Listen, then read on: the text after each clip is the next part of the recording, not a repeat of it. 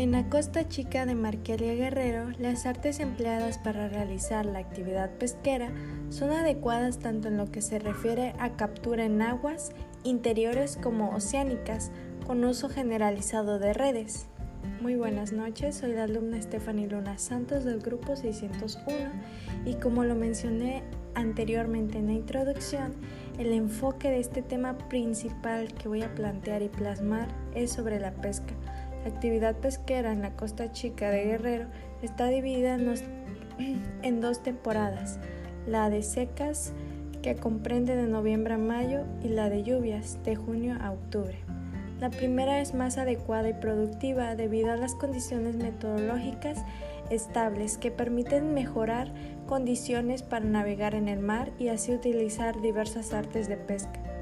Algunas condiciones socioeconómicas de la fuerza de trabajo pesquera es consideración de los recursos naturales existentes en la costa chica de Guerrero, referidos a biodiversidad terrestre como marina, disponibilidad de agua y las condiciones climáticas imperantes, se puede afirmar que esta es una región de México y de nuestro país de Guerrero con un potencial económico singular que podría generar empleo e ingreso en forma satisfactoria para la población de Marquelia.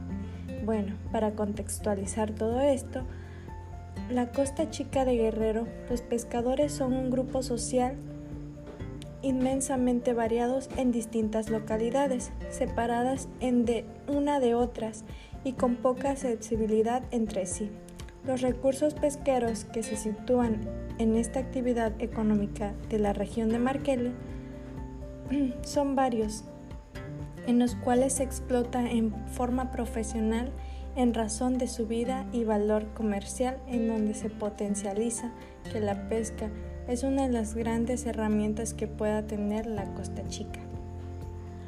Y para dar seguimiento a todo esto y potencializar más aún este hermoso proyecto o trabajo que da mucha fuerza a la Costa Chica, es el evitar el exceso de contaminación en los mares, los ríos en especial, en los cuales sabemos que personas, turistas, personas de aquí mismo al igual, eh, habitantes de, las playas, este, no cuidan este, lo hermoso que ofrece la naturaleza, el que se les multe, ¿no? El por el contaminar este, con basura, en los cuales no, tienen conciencia del, daño que están provocando, el que se vaya perdiendo una gran diversidad de peces y que eso hace que disminuya la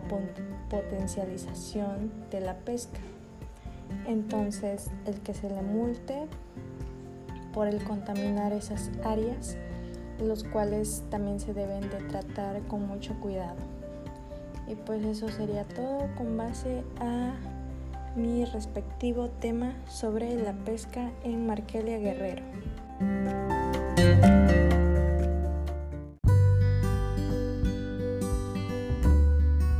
Y recuerda, el agua es la fuerza motriz de toda la naturaleza.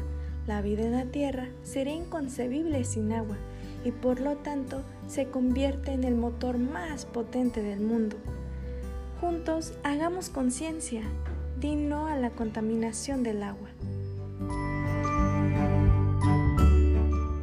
Tardes maestro, nosotras somos las alumnas del grupo 601 y a continuación abordaremos un tema muy importante, el cual va a ser describido por mi compañera Maricet Rafael Galindo y su servidora yo, Stephanie Luna Santos, el cual el tema en particular por el que nosotras optamos fue sobre eh, la contaminación del agua y los cuidados que nosotros debemos de tener como sociedad.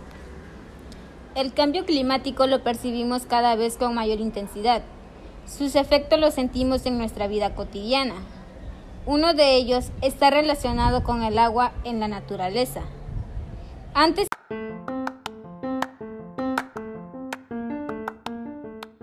Buenas tardes maestro, nosotras somos las alumnas del grupo 601 y a continuación vamos a abordar un tema muy importante, el cual está abordado conforme a la contaminación del agua y los cuidados que se deben de tener con ella nosotros como sociedad, el cual va dirigido primeramente por mi compañera Maricet Rafael Galindo y su servidora yo, Stephanie Luna Santos.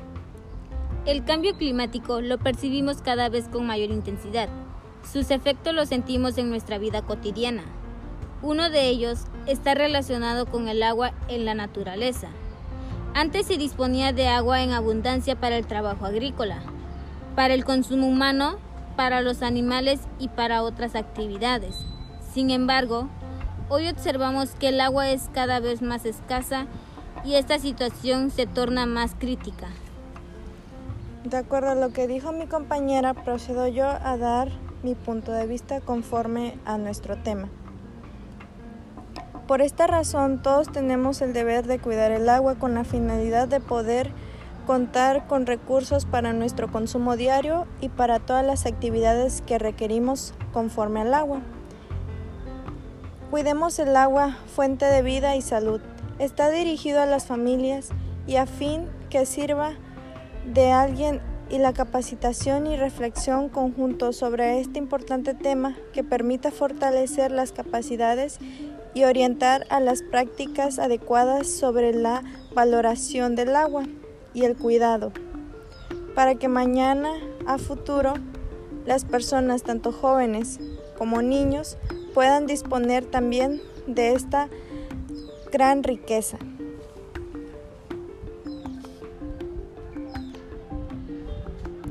Trabajemos juntos, cuidemos el agua, no la contaminemos, así protegemos nuestra salud.